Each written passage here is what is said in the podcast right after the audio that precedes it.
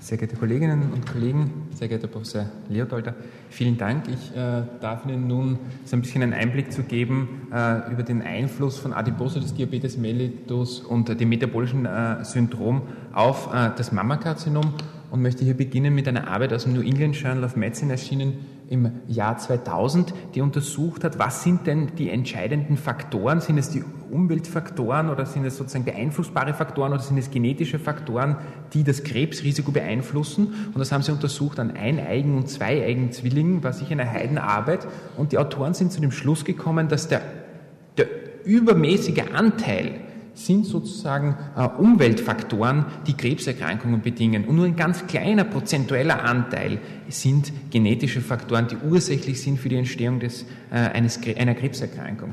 Und äh, wenn wir uns hier anschauen, und das ist ja zum Teil auch schon äh, abgehandelt worden, wie kann, wie kann sozusagen Adipose das äh, äh, wirken, wie kann das sozusagen zu einer Karzinomerkrankung führen, so haben wir eben gesagt, die Gene, ein kleiner Anteil eigentlich laut dieser Arbeit aus dem New England Journal, ein großer Anteil sozusagen umweltbedingt und im Endeffekt für die, für die Adiposes zu einen erhöhten äh, Store an, an Energy und im Endeffekt dadurch an Fettgewebe. Und das kann wiederum einerseits äh, äh, metabolisch zu Erkrankungen führen wie Diabetes mellitus oder äh, Gallenblasenprobleme oder Lebererkrankungen oder eben auch äh, Krebserkrankungen. Es kann aber auch aufgrund seiner Masse natürlich Einfluss auf die Gesundheit nehmen.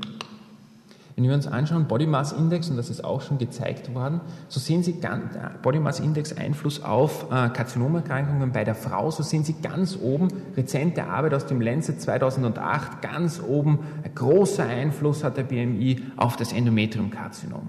Das ist das wichtigste Karzinom. Hier hat der BMI den meisten Einfluss und doch weit abgeschlagen ist hier äh, postmenopausales Mammakarzinom und ich glaube ganz interessant, ein ganz interessanter Punkt, das prämenopausale Mammakarzinom, wo wir ja wissen, es führt eigentlich der BMI zu einer Senkung der Inzidenz äh, des Mammakarzinoms bei Frauen, die prämenopausal sind.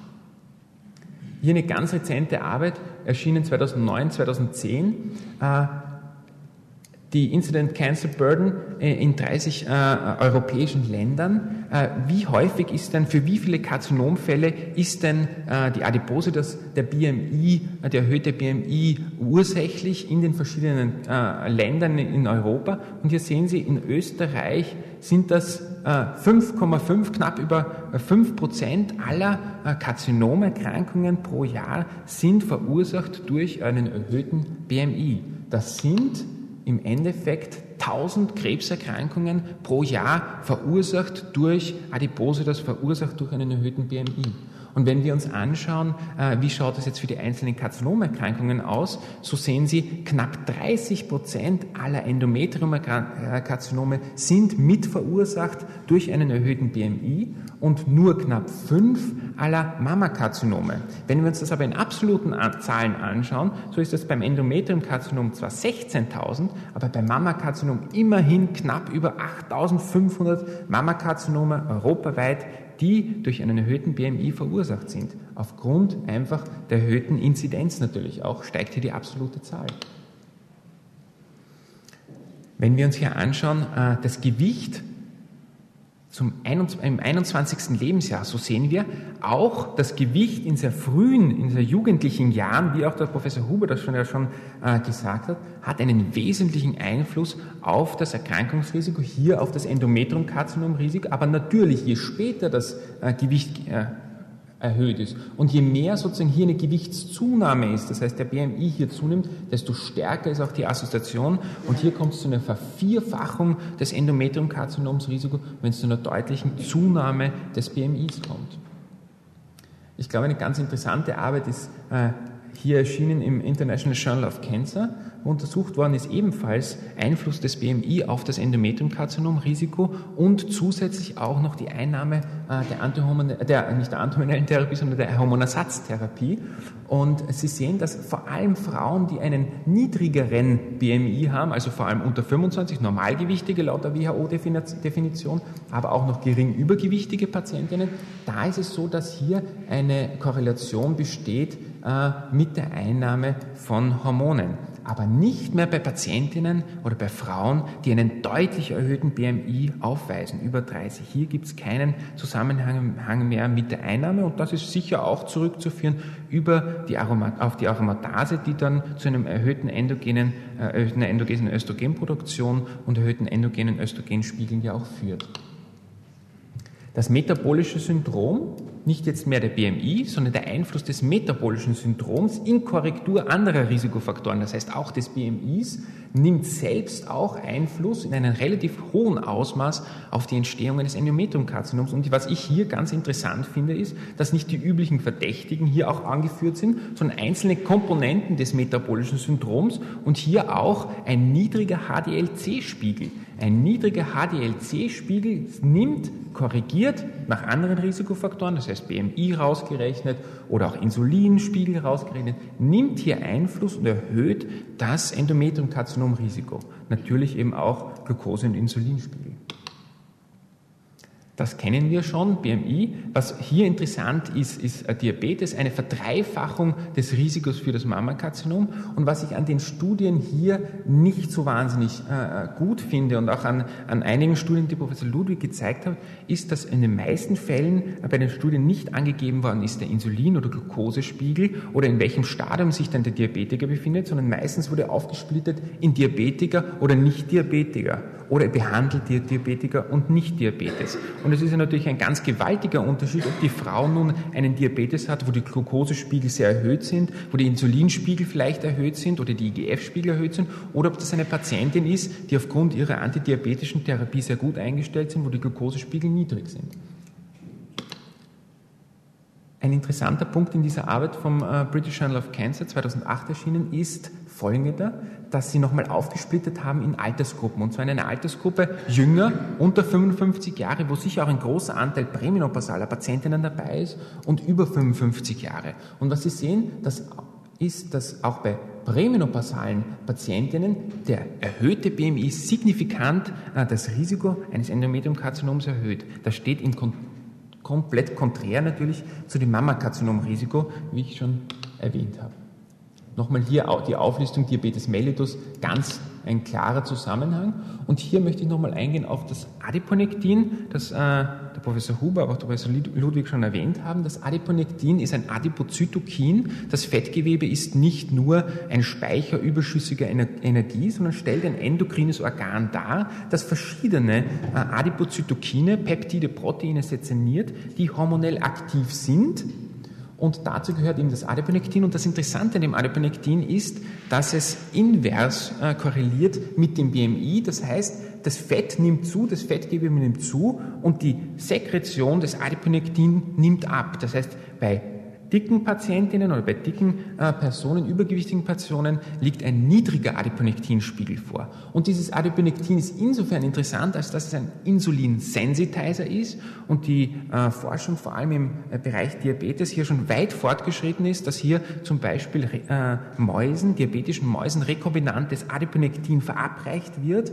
und diese äh, dann in einen normoglykämischen äh, Bereich kommen. Das heißt, vielleicht ist auch das eine, eine Möglichkeit, eine neue Therapie Therapie des Diabetes. Aber was uns vor allem interessiert, ist der Einfluss vom Adiponektin auf das Karzinom, unabhängig vom Insulinspiegel, unabhängig vom BMI. Und hier sehen Sie, äh, es liegt ein äh, sehr hoher Adiponektinspiegel vor, so reduziert sich signifikant, es halbiert sich das Endometriumkarzinomrisiko. Und das ist nicht nur beim Endometriumkarzinom so, das ist auch beim kolorektalen Karzinom so, das ist auch beim Mammakarzinom so. Und In-vitro-Daten belegen, dass Adiponektin tatsächlich eine direkte Wirkung auch auf äh, Karzinomzellen hat, antiproliferativ und proapoptotisch.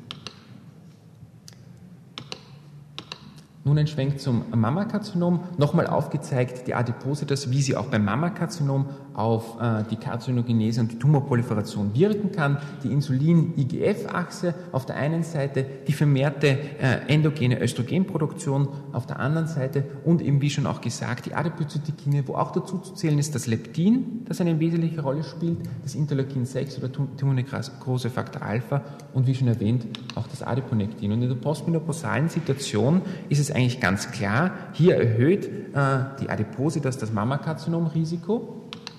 Wenn wir uns aber hier diese Studie anschauen, die von Lachman et al. im British Journal of Cancer 2005 erschienen ist, so sehen wir die Gewichtszunahme, linearer Zunahme des Mammakarzinomrisiko, Gewichtsabnahme, dann kommt es auch zu einer Abnahme des Mammakarzinomsrisiko, aber dem ist nicht so, wenn die Patientin oder wenn die Frau gleichzeitig eine, eine Hormon Hormontherapie einnimmt. Das ist im Prinzip analog zu dem, was ich Ihnen beim Endometriumkarzinom auch schon zeigen konnte.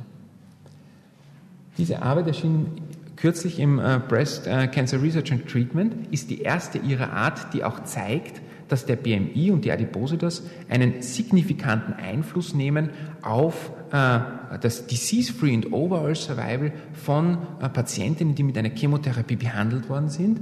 Sie sehen hier signifikant schlechteres Overall Survival und Disease-Free Survival. Das ist eine retrospektive Analyse einer sehr großen Studie, der BIC 0298. Und man muss sagen, bei der retrospektiven Analyse ist uns dann eigentlich immer wichtiger, nicht das, nicht das Overall Survival, sondern das Disease-Free Survival, denn am Disease-Free Survival erkenne ich sozusagen in dem Fall retrospektiv den spezifischen Tumoreffekt auf die Tumorerkrankung. Denn Overall Survival ist natürlich auch beeinflusst durch Herz-Kreislauf-Erkrankungen, Gerinnung und so weiter, die auch in der Adipose sehr verändert sein können bzw. sind. Das haben Sie vom äh, Professor Ludwig schon gesehen, das kann ich überspringen. Mammakarzinom, ganz klare Assoziation äh, zum äh, Diabetes mellitus, eine signifikante Erhöhung äh, des Mammakarzinom-Risikos. Und wenn wir uns hier anschauen, äh, eine äh, Studie vom GNCI im Jahre 2009 erschienen, so sehen Sie, der BMI erhöht ganz klar hier den HOMA-Index, erhöht äh, hat eine klare äh, Korrelation mit dem Östradiolspiegel und mit dem Insulinspiegel. Das ist nicht äh, verwunderlich. Und wenn Sie sich hier aufgeschlüsselt die Faktoren anschauen, die Einfluss nehmen auf das Mammakarzinomrisiko, so sehen Sie vor allem der Östradiolspiegel nimmt hier einen, einen, einen wesentlichen Einfluss, wenn der BMI zunimmt, aber auch Insulin oder IGF haben einen wesentlichen Einfluss äh, durch die Zunahme dieser, dieser Komponenten auf das Mammakarzinomrisiko. Hier nochmal äh, aufgezeigt, äh, der BMI und dann das Gesamtüberleben nach einer Brustkrebserkrankung. Sie sehen, Zunahme des BMIs führt zu einer Abnahme des Overall Survivals bei den Patientinnen. Und ein interessanter Effekt und eine interessante äh, äh, Tatsache dieser Studie ist, dass wohl auch der Blutdruck direkt oder indirekt einen Einfluss auf das äh, Überleben dieser Patientinnen nimmt. Und zwar das brustkrebsspezifische Überleben nimmt. Was ich hier noch anführen möchte, ist, dass wir hier äh, eine Möglichkeit haben, dem entgegenzuwirken, und zwar nicht nur durch Reduktion äh, der Adipositas, Reduktion des BMI, sondern direkt durch die körperliche Aktivität kann hier das Mammakarzinom-Risiko beeinflusst werden, unabhängig vom BMI. Das heißt, die Patientin behält ihren BMI, ist, wird körperlich aktiv, mehr körperlich aktiv und dadurch reduziert sich das Brustkrebsrisiko. Und da gibt es verschiedene äh, Erklärungsmodelle, warum das so ist. Eines ist sicher die AMP-Kinase, die der Professor Ludwig erwähnt hat. Ein anderes ist sicher der Hormonspiegel, der durch die körperliche Aktivität auch beeinflusst werden kann und der Insulin- und Glukosespiegel. Und was Sie hier sehen, sind eine, Meta-Analyse von 41 Studien, in äh, die 108.000 äh, Brustkrebspatientinnen eingegangen ist. Und Sie sehen ganz klar hier eine Risikoreduktion, hier die Erhöhung. Die körperliche Aktivität, unabhängig vom BMI, führt zu einer deutlichen Risikoreduktion. Und nicht nur das, es ist sogar so, dass Abdosis abhängig, das heißt, je mehr körperliche Aktivität durchgeführt wird, je mehr Sport pro Woche getan wird, desto mehr reduzieren sie sich auch ihr Brustkrebsrisiko. Das ist hier nochmal äh, aufgeze aufgezeigt, äh, die Reduktion äh, des äh, Brustkrebsrisikos der Kohorten bzw. der Case-Control-Studien äh, für das Mammakarzinom und im Endeffekt kann man sagen, dass ungefähr 20 Prozent äh, Risikoreduktion durch körperliche Aktivität erreicht werden kann. Damit möchte ich mich ganz herzlich bedanken für Ihre Aufmerksamkeit.